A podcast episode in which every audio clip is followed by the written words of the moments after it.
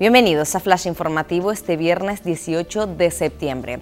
Las unidades de cuidados intensivos de los hospitales de Canarias están al 47% de su capacidad. Un total de 224 pacientes permanecen ingresados, de los que 57 lo están por complicaciones derivadas de coronavirus. Según los últimos datos de la Consejería de Sanidad, en el archipiélago están ingresadas fuera de la UCI más de 3.700 personas, 195 por COVID-19. El trato de los inmigrantes durante su llegada a Canarias es hiriente. Así lo ha calificado el portavoz del Gobierno de Canarias, Julio Pérez, ante la reacción muy lenta de la Unión Europea al repunte migratorio en las islas. De momento, se sigue a la espera de que se habiliten cuarteles en desuso o se reabran los CIES para su acogida.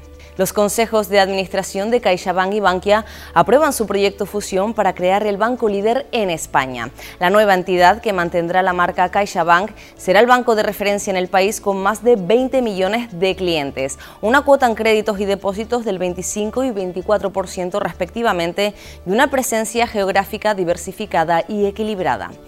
El Español ya es el tercer periódico más leído en España y Diario de Avisos se consolida como líder regional. El digital asociado con el diario aventaja a El Mundo y a El País y se sitúa por primera vez en el podio del sector que encabezan a poca distancia La Vanguardia y ABC.